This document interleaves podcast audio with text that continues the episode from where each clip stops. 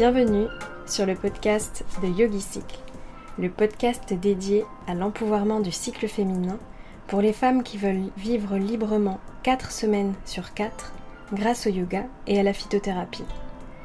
Je suis Noémie, professeure de yoga, thérapeute et herbaliste experte du cycle menstruel. Et toutes les deux semaines, je te délivre des inspirations et conseils bien-être éprouvés et applicables immédiatement pour vivre ton cycle naturellement et sereinement. C'est parti N'hésite pas à me soutenir en t'abonnant et en notant ce podcast et je te souhaite une belle écoute.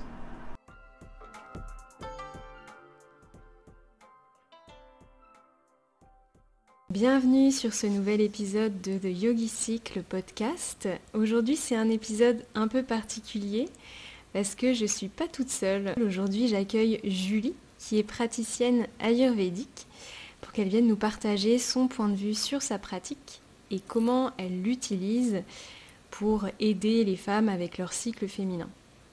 Bonjour Julie. Bonjour à tous. Donc ma première question pour toi Julie, c'est est-ce que tu peux te présenter avec tes propres mots et nous parler un petit peu de ton parcours? Bien sûr. Euh, donc déjà, je suis très euh, enchantée d'être sur ton podcast, donc merci pour l'invitation. Et je m'appelle Julie, euh, j'habite à Chambéry, en Savoie, mais je voyage beaucoup en Inde. Euh, je suis donc praticienne en Ayurveda, mais il faut savoir que j'ai aussi une double activité je suis prof de FLE, donc français langue étrangère. Et pour mon parcours, alors je vais essayer de faire court, mais en gros, moi j'ai toujours été attirée par l'étranger, par les langues. Euh, j'ai fait des études de traduction, interprétariat.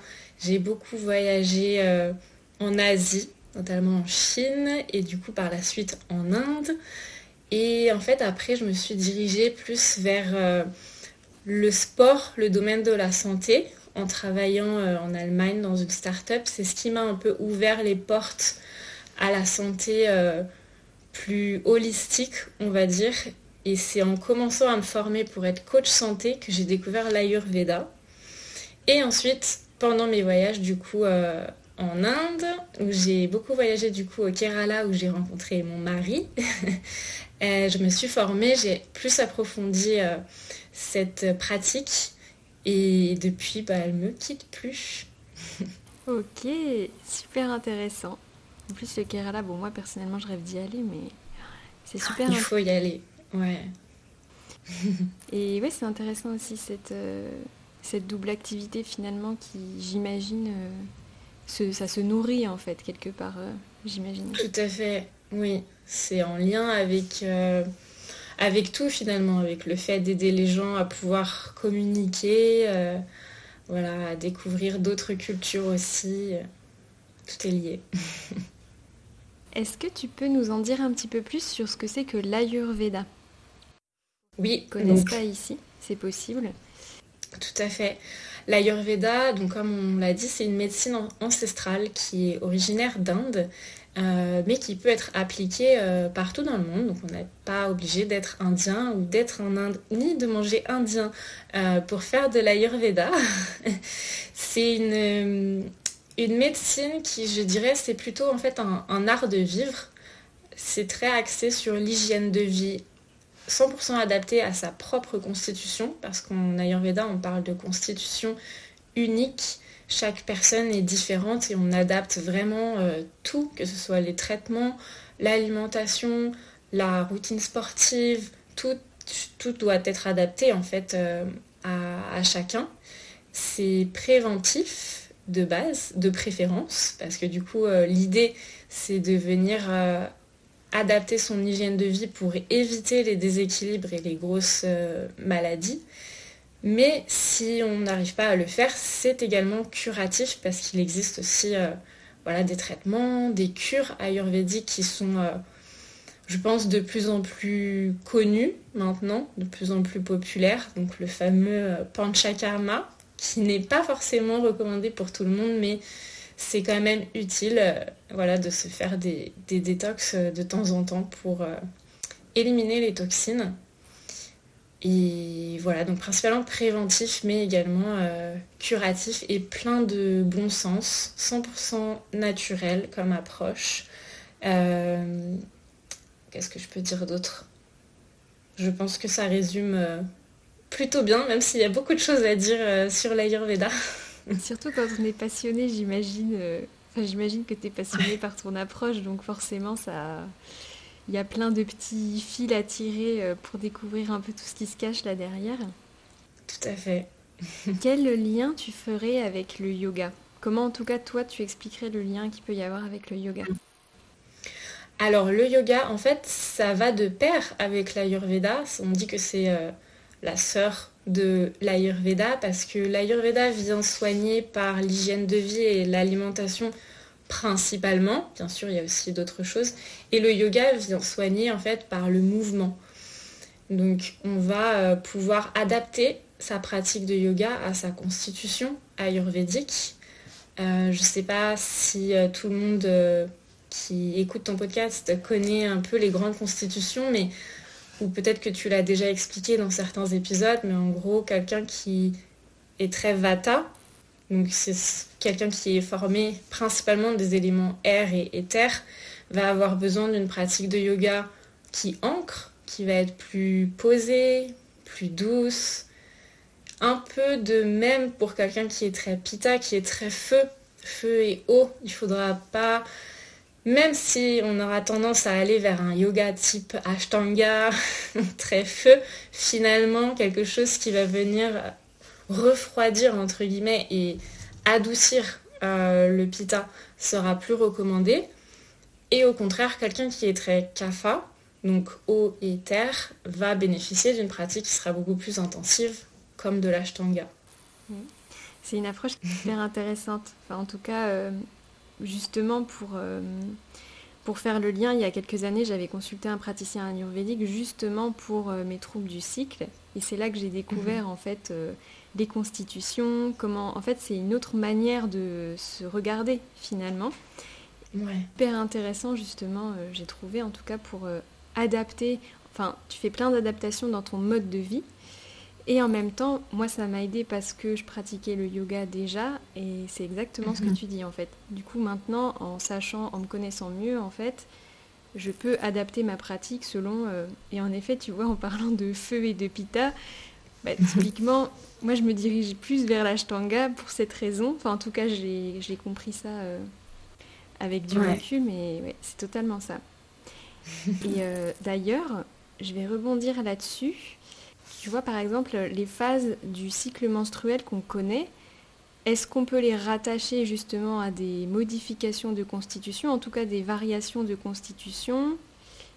Comment est-ce qu'on pourrait euh, utiliser ce point de vue pour s'aider justement pendant ces différentes euh, périodes du hmm. cycle? Par rapport au, yoga, tu veux dire, ou en général euh, tout au long du cycle Avec ton approche en Ayurveda. Ok, en Ayurveda, alors déjà, on va avoir également différents cycles en fonction des différentes constitutions ou des différents déséquilibres, en effet. On va dire en général que quelqu'un qui a un cycle Vata, ça va être quelqu'un qui va avoir une tendance à avoir plus de douleurs euh, pendant le cycle finalement et des règles qui vont être un peu irrégulières, euh, qui vont pas voilà, qui vont pas se ressembler d'un mois à l'autre et également qui peuvent, euh, qui peuvent complètement disparaître aussi ou avoir un flux vraiment très léger.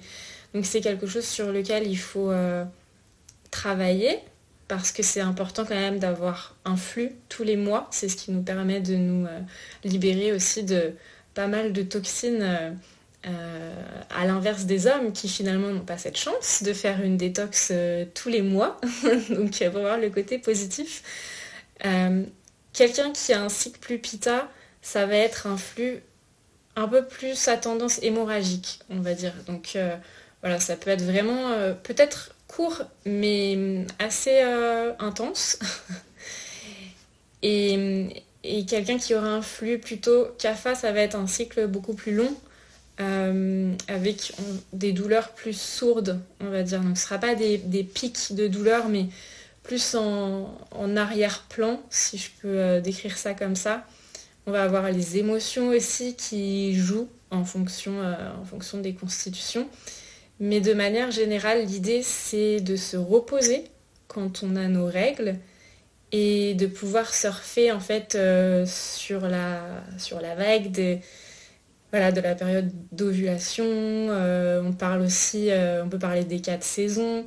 je pense que ça, ça revient beaucoup en ce moment quand on parle du cycle. Mais voilà, l'idée, c'est qu'on n'est pas surhumaine et que le cycle est là pour nous dire de se reposer. Donc de, ça sert à rien en fait de se dire non, moi je continue ma vie comme si de rien n'était, euh, je fais mon sport comme si de rien n'était, parce que c'est la nature, c'est pas que tu es faible, c'est juste à ce moment-là, profite de l'occasion en pour euh, te reposer, peut-être si besoin, bah, sauter ta séance de sport ou opter pour un, un yin yoga ou un yoga nidra à la place. Voilà, de pas se surmener en fait. C'est l'idée principale euh, en Ayurveda. Super intéressant. Et d'ailleurs, euh, j'ai une question qui me vient. C'est si tu as une, contraception hormonale, du mhm. coup, ça, enfin, ça modifie. Donc toi, tu as ta constitution de base, comme tu nous expliquais. Donc euh, Vata, Pitta, Kapha est plus ou moins euh, l'un ou l'autre, enfin en tout cas avec des doshas dominants. Les doshas, ce sont justement ces, ces constitutions. Et hum, tu as ta constitution de base, et si tu prends la pilule hormonale par exemple, ou en tout cas n'importe quelle contraception hormonale, ça va venir forcément modifier ta constitution du coup. Oui. Comment, comment ça se Alors, euh, avec cette approche-là, tu vois, comment on peut l'observer? Ouais, ça ça va pas modifier ta constitution parce que tu nais avec, donc c'est pas euh, voilà, ça disparaît pas, mais c'est vrai que du coup ça va créer un déséquilibre parce que ce, n'est pas ton vrai cycle. Du coup, ce sera un cycle artificiel euh, qui peut être nécessaire euh, dans certains cas. Il n'y a pas de, de, tabou à ce sujet. Enfin, si la personne pense que c'est mieux de prendre un traitement hormonal, qu'elle le prenne. Mais c'est vrai que de manière générale, c'est pas ce qu'on recommande en Ayurveda. On préfère euh, on préfère que tout soit 100% naturel, également pour pas que ça cache certains symptômes, en fait. Euh, parfois, de prendre un moyen de contraception hormonale, ça peut camoufler du coup des signaux euh, qu'on aurait pu voir si on avait vu le cycle naturel. Donc voilà, je, enfin, c'est pas le plus recommandé. Euh, tout comme on dit que quand on a ces règles, on parle de apana vayu, donc c'est une énergie qui va vers le bas. Et on ne veut pas aller à l'encontre de cette énergie en fait. Donc l'idée, ce serait de ne pas euh, utiliser des choses qui, qui montent. donc par exemple, le tampon n'est pas non plus super recommandé euh, comme, voilà, comme protection hygiénique par exemple. Pour cette raison-là, on voudrait ça retient en fait le flux, euh, comme ça retient le flux à l'intérieur, en fait, au lieu de laisser s'écouler naturellement, en fait, il y a une sorte de retenue et du coup l'énergie qui est censée euh, descendre finalement euh, reste à ce niveau-là. C'est ça. Mm. Oui, exactement. donc l'idée c'est de ne pas aller à l'encontre du flux naturel, tout comme le traitement hormonal va à l'encontre finalement de, de son cycle naturel. Ok. Sachant que oui, de toute façon, euh, chacun fait ses propres choix. C'est clair que voilà, il n'y a pas de ici, il n'y a pas de diabolisation euh, de quoi que ce soit. Euh, chacun fait ses choix. Mais c'est vrai que c'est une question que qui, m'est venue là quand on parlait de constitution, de voilà, de modification. Et alors, quel serait le meilleur conseil que tu pourrais donner? Alors, sachant que les troubles du cycle sont propres à chacune et chacune a sa propre constitution. Donc forcément, les conseils doivent être quand même individualisés. Mais si tu avais euh, un conseil, ou en tout cas ton meilleur conseil pour maintenir cet équilibre, en tout cas naturel du cycle féminin, pour le vivre sans douleur, qu'est-ce que ce serait? Mhm. Alors, comme tu dis, il faut que tout soit personnalisé, mais je pense que la, base, et c'est la base de la Yurveda aussi, c'est de savoir s'observer, s'écouter et savoir euh, du coup ralentir quand il y a besoin. Pour moi, en fait, le cycle, c'est vraiment le miroir du mois qu'on a passé. Euh, c'est-à-dire que si vous avez un mois, enfin, par exemple des règles douloureuses, alors que d'habitude, elles ne le sont pas de cette façon-là, ou votre flux est plus intense, ou autre, ça peut être un, reflet en fait de, des dernières semaines que vous avez passées. Est-ce que vous vous êtes écouté Est-ce que vous avez trop forcé? Ou vous n'avez pas pris assez de temps pour vous? Euh, En fait, tout ça, pour moi, ça se répercute euh, sur nos menstruations.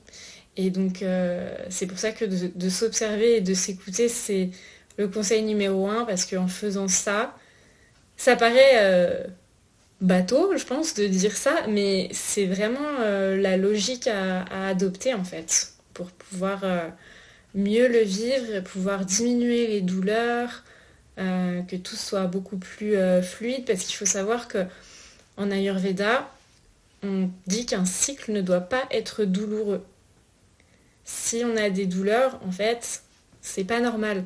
Et c'est vrai que aujourd'hui, c'est un peu rentré dans les esprits que oh bah on a nos règles, on a mal, on est fatigué, c'est normal. Mais en fait, non, ça veut dire qu'on est toutes en déséquilibre finalement. Donc euh, ça c'est aussi euh, quelque chose qu'il faut un peu reprogrammer et, réaliser que c'est possible d'avoir un cycle sans douleur.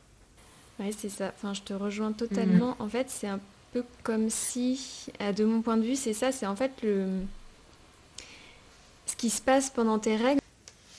Ça vient être le reflet finalement de ton bien-être général quelque part. On parle beaucoup en ce moment, tu vois, d'équilibre hormonal. Euh, et en fait, c'est vrai que quand tu regardes, ben, ce qui se passe pendant tes règles, ça vient te mettre en évidence quelque chose. Et c'est ça, c'est le mythe numéro un sur les règles, c'est clairement que euh, c'est normal. Et moi, c'est pareil, je l'ai intégré très tôt que ben, tu as tes règles, donc c'est normal d'avoir mal.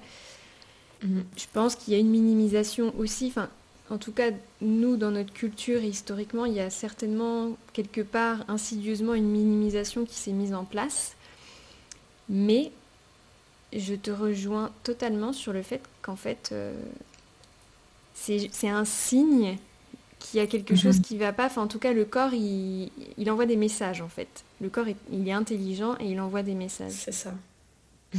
Et ça veut dire qu'en effet, euh, il y a beaucoup de déséquilibre. Enfin, Il y a beaucoup de déséquilibre, tout à fait.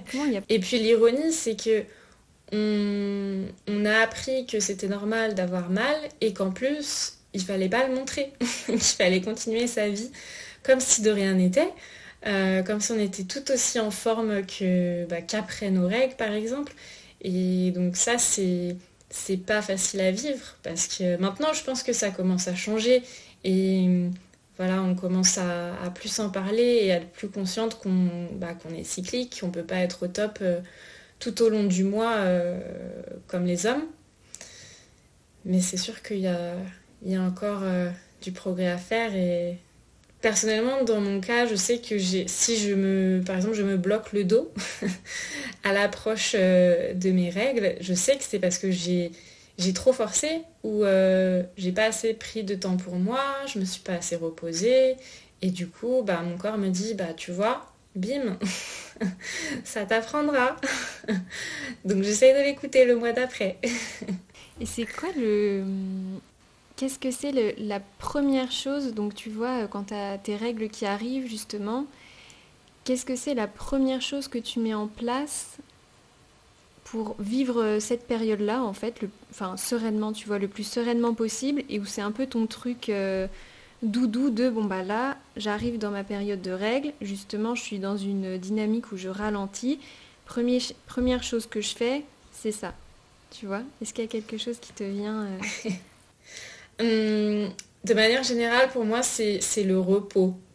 Donc, euh, de réduire un peu euh, l'activité sociale aussi, je, rentre un peu en hibernation, on va dire, en tout cas les deux premiers jours où je me dis bon j'ai envie j'ai pas trop envie de voir du monde. Donc euh, s'il y avait des plans bah, je vais peut-être les décaler. Euh, je vais essayer d'être plus souvent euh, allongée de rester tranquille. Tu vois de réduire mon activité sportive aussi les deux premiers jours. Et de boire et de manger chaud de faire attention à ça ça c'est important de pas boire même même température ambiante tu vois je je bois pas de l'eau à cette température-là, je bois chaud. Donc je vais toujours chauffer mon eau, je vais toujours essayer de manger quelque chose, euh, bon en plus là on est en hiver, mais de chaud, onctueux, euh, un petit peu d'épices, quelque chose de réconfortant, mais qui est digeste. Le fait de manger chaud, est-ce que dans l'approche ayurvédique, ça serait pour que ton système digestif en fait il soit pas choqué et que les règles soient plus difficiles à vivre, c'est ça ou c'est il y a autre chose euh, ouais. tout est lié euh, à notre agni, donc à, notre feu digestif. Et de manière générale, bon, même quand on n'a pas nos règles, on dit en Ayurveda qu'il faut manger euh, chaud, cuit, onctueux, voilà, parce que c'est ce qui est vraiment le plus digeste et ce qui va donner le moins de travail à notre feu digestif. Donc c'est encore plus le cas quand on a nos règles parce que notre corps est occupé à se détoxifier. Donc forcément la digestion est un peu moins forte parce que euh, tous nos petits euh, soldats sont occupés ailleurs que, dans la digestion. Donc on veut euh, essayer de les aider en ne rajoutant pas une grosse raclette ou je sais pas quelque chose qui, va être euh, plus lourd euh, à digérer de manière générale. Garder la chaleur, garder la force euh, digestive. Bah D'ailleurs, l'hibernation, c'est vraiment le mot, le mot juste. si on fait le parallèle, c'est vrai qu'il y a une métaphore que j'aime bien maintenant, qu'on voit de plus en plus, c'est les saisons. C'est comparer les mhm. saisons de la nature aux saisons du cycle menstruel et les règles correspondent à l'hiver. Donc ça veut bien dire ralentissement, hibernation. On se tourne un peu vers soi, mais euh, enfin voilà, évidemment on reste alerte, mais on, c'est plus une phase introspective justement de. C'est comme euh, la nature dehors là en fait qui se reconstitue, donc elle n'a pas euh, forcément fière allure, mais ouais. elle se reconstitue pour pouvoir éclore en fait au printemps quoi. C'est une image que j'aime bien ça. Oui, et d'ailleurs pour la petite anecdote à ce sujet, euh, j'avais aussi euh, entendu dire qu'en Inde, en fait, aujourd'hui, quand les femmes ont leurs règles, malheureusement, elles sont euh, bannies, entre guillemets, de la cuisine où elles ne peuvent pas, dormir avec leur mari dans certains villages. voilà, et en fait, la raison de base, ça part d'une bonne intention. Parce qu'aujourd'hui, ça a été un peu déformé et c'est un peu euh, en mode, euh, voilà, elles sont sales, il faut pas qu'elles aillent dans la cuisine, etc. Mais en fait, c'était pas pour ça à la base. C'était parce que justement, elles devaient être en période d'introspection et de repos à ce moment-là. Et comme la femme, c'était celle qui cuisinait, qui cuisine encore en, Inde aujourd'hui, mais euh, du coup, elle était un peu forcé au repos. Donc on lui disait non, tu travailles pas aujourd'hui, euh, tu vas te reposer, donc t'as pas le droit de venir dans la cuisine. Et pareil, personne ne doit t'embêter, on ne doit pas te solliciter, donc tu dormiras toute seule. Enfin voilà, ça partait d'une bonne intention euh, à la base pour cette raison, pour que, pour que la femme soit euh, en introspection, ne soit pas dérangée et puisse se reposer à fond pendant ses règles. Oui, c'est pas aller chasser de la cuisine parce qu'elle est impure ou quoi, c'est plutôt aller chasser de la cuisine pour lui enlever ces tâches-là et qu'elle elle puisse se, se poser. Exact. Ah oui, c'est fou parce que, en tout cas, l'interprétation occidentale, tu vois, si en, exposant cette situation-là avec un point de vue occidental, c'est vrai que j'ai un, par réflexe, parce que moi-même, tu vois, quand tu, tu commençais à raconter ça, je me dis, ah ouais, c'est un peu. Euh, c'est un, peu. Euh, pas macho, mais tu vois, c'est un peu décalé. Bon, sachant que toujours garder à l'esprit que chaque culture est différente, donc de toute façon, il y a des choses qui, pour, qui nous, nous peuvent nous paraître complètement inappropriées dans une culture, alors qu'en fait, on comprend justement pas, comme c'est une culture différente, on comprend pas en fait le principe même de faire comme ça. Ouais, c'est ça. Ouais, à faire attention de pas peut-être ouais, de pas regarder ça avec des lunettes trop occidentales et avoir le bon, enfin la, le point de vue vraiment de euh, des locaux quoi. c'est super intéressant. Tout à fait, ouais. Après, malheureusement, comme je disais, c'est qu'aujourd'hui, les locaux euh, le font toujours. En tout cas, euh, dans ouais, comme je disais, dans... c'est plutôt dans les villages plus que dans les grandes villes et un peu moins avec les jeunes d'aujourd'hui. Mais le problème, c'est que c'est pour les mauvaises raisons. Donc même eux euh, ont un peu perdu euh, cette idée. Euh. C'est un peu déformé. C'est ça. Le temps. Mhm. Ouais. Et je vois même traditionnellement en yoga, quand tu as tes règles, c'est ça, tu ne pratiques pas. C'est vraiment jour de règles, jour de pleine lune, de nouvelle lune, c'est pas de pratique.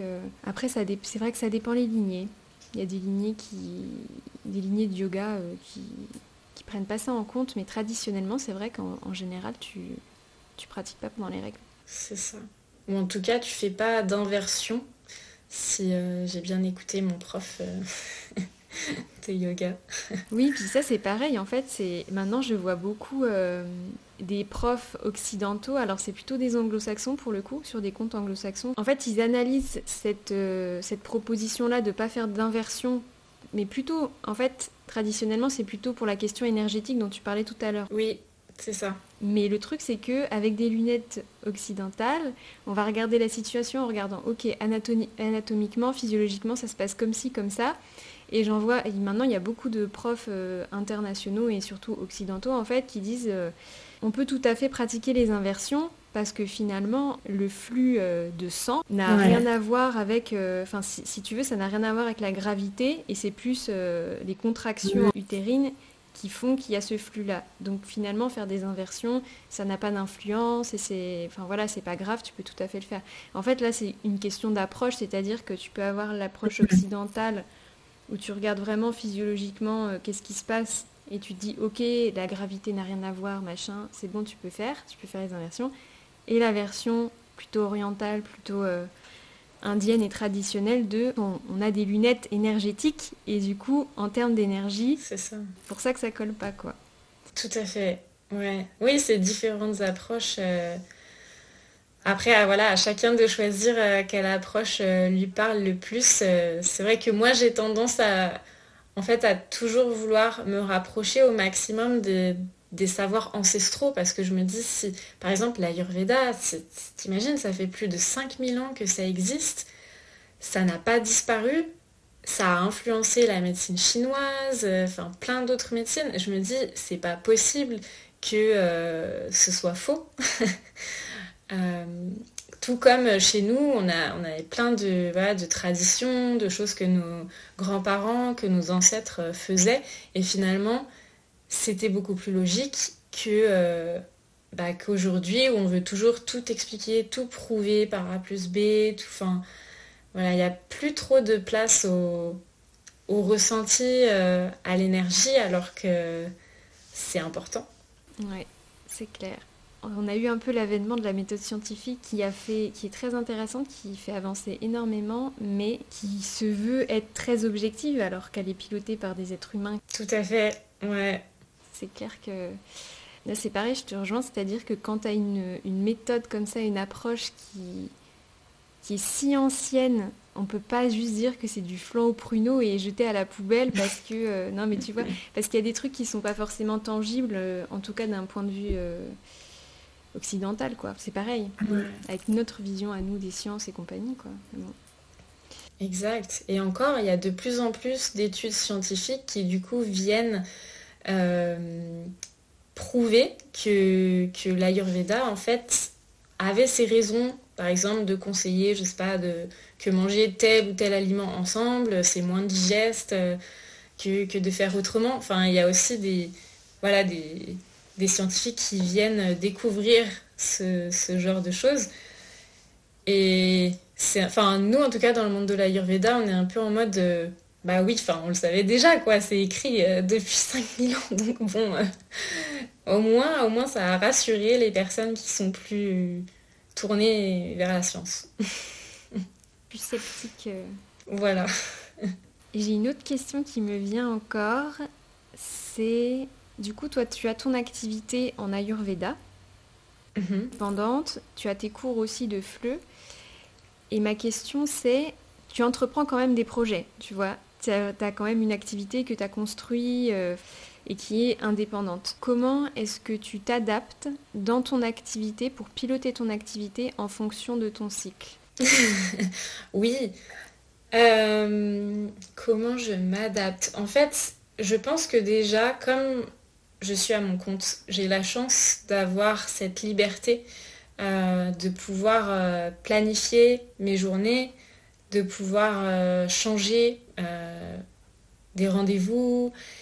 Et du coup, c'est ça peut peut-être moins parler à, voilà, des personnes qui vont au travail, qui sont euh, en entreprise et tout ça et qui n'ont pas forcément la possibilité euh, de dire bon bah aujourd'hui je viens pas parce que je, suis fatiguée, j'ai mes règles et tout. Mais, du coup j'essaye de le faire comme ça, en fait, de, planifier euh, un peu à l'avance, de voir ok, mon premier jour de règles devrait tomber tel ou tel jour. Du coup, je vais essayer d'avoir moins de cours de français ou alors je vais essayer de ne pas avoir, euh, je sais pas, un, gros atelier Ayurveda, une grosse présentation ou quelque chose où je serai pas au top. Euh, ouais, ça, je, le fais. Euh. Après, ça m'arrive des fois de me faire surprendre en fait parce que, parce que des fois, je suis fière de pouvoir dire que j'adapte mon style de vie de telle façon que je j'ai aucun symptôme euh, qui me disent bon bah tes règles vont arriver parce que finalement j'ai pas de douleur, j'ai pas de saut d'humeur, j'ai pas ça m'arrive des fois. Bien sûr ça m'arrive aussi euh, voilà d'être euh, à l'opposé et tout ça. Mais ça m'est arrivé de me faire surprendre par exemple pendant une retraite yoga ayurveda et de me dire oh bah mince, alors je m'y attendais pas quoi. Mais au final, même si j'étais un peu plus fatiguée, c'était ok parce que euh, comme, euh, comme j'avais préparé le terrain à l'avance, j'étais pas euh, au bout de ma vie où j'avais pas besoin d'aller me coucher et d'abandonner tout le monde sur place. Mais c'est vrai que j'essaye en général d'alléger mes journées quand je sais que ça va être les premiers jours. Et est-ce que quand tu sais que tu es dans une phase, donc justement la phase après les règles, où on commence à reprendre du poil de la bête, qui correspond plutôt à une, à une phase de printemps, euh, et puis après la phase d'ovulation qui correspondrait plutôt à une phase d'été, est-ce que là, par exemple, tu adaptes aussi en disant, ok, j'ai une présentation où je dois m'exprimer, tu vois, à l'extérieur. Est-ce que c'est quelque chose que tu planifies aussi ou en tout cas tu fais attention à ça ou pas trop? J'y fais un peu attention, mais c'est vrai que ça régit pas non plus toute ma vie. Mais je pense que c'est aussi parce que euh, justement, j'ai pas un cycle euh, hyper problématique. Mais pour des personnes qui vont avoir des grosses douleurs ou qui savent que voilà, ça va être difficile, qu'elles vont être très fatiguées, etc., c'est sûr que c'est important en fait de le faire. Après, moi, je, peux le faire plus euh, au feeling où je me dis, bon, bah, ok, là c'est terminé, du coup, bah go, je retourne euh, faire une bonne séance de hit ou euh, sortir, euh, je sais pas, voir des amis, sociabiliser un peu plus. ouais. Ça fait déjà plein d'informations pour nous toutes. On arrive à la fin de notre temps ensemble. Pour le mot de la fin, est-ce que il y a un conseil que tu as reçu pendant ta vie qui a vraiment changé ta vie et tu sais où des fois il revient comme ça un petit peu, euh, un peu comme un leitmotiv. Est-ce qu'il y a un conseil comme mm. ça qu'un jour tu as reçu et que tu aimerais partager euh, avec toutes celles qui écoutent le podcast?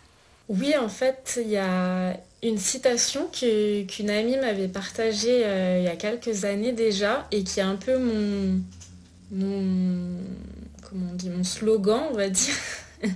qui est, alors c'était en anglais, c'était Build a life you don't need a vacation from. Donc ça veut dire euh, qu'il faut se construire une vie. Construis-toi la vie dont tu n'as pas besoin de prendre des vacances. Je trouve que c'est assez euh, parlant, enfin, dans le sens où voilà, si tout le monde se tue à la tâche au travail et en fait t'attends juste le vendredi soir pour que ce soit le week-end ou tes vacances, pour moi c'est quand même qu'il y a quelque chose qui n'est pas très normal. Donc bien sûr ça ne veut pas dire qu'il faut être super heureux tout le temps dans sa vie, mais voilà, c'est quelque chose que je garde en tête, d'essayer de ne pas me faire influencer en fait par ce que peuvent dire les autres ou euh, parce qu'on peut lire ou voir et de juste, euh, encore une fois, réussir à s'écouter. C'est ça en fait la base de tout. Et de se dire, ok, qu'est-ce qui me ferait plaisir? Qu'est-ce, Quelle vie j'ai envie de vivre? Qui ferait que je n'aurais pas euh, juste envie d'être en vacances et de plus rien faire tout un programme. Hein. C'est ça. Ça prend du temps, mais on peut y arriver petit à petit. c'est vraiment tout un programme. Je te remercie beaucoup, Julie, pour ta présence ici. Et j'espère aussi vraiment que ça pourra aider toutes celles qui écoutent le podcast, que ça pourra donner de nouvelles pistes, que ça peut leur donner envie aussi de découvrir la Yurveda, qui est vraiment une approche super intéressante. Nous, on se retrouvera euh, ici ou ailleurs. Mais euh, Oui, tout à fait. En tout cas, ça. Je suis très contente d'avoir passé ce moment avec toi. Et puis, euh, c'est tout pour l'épisode d'aujourd'hui. Bye bye. Merci.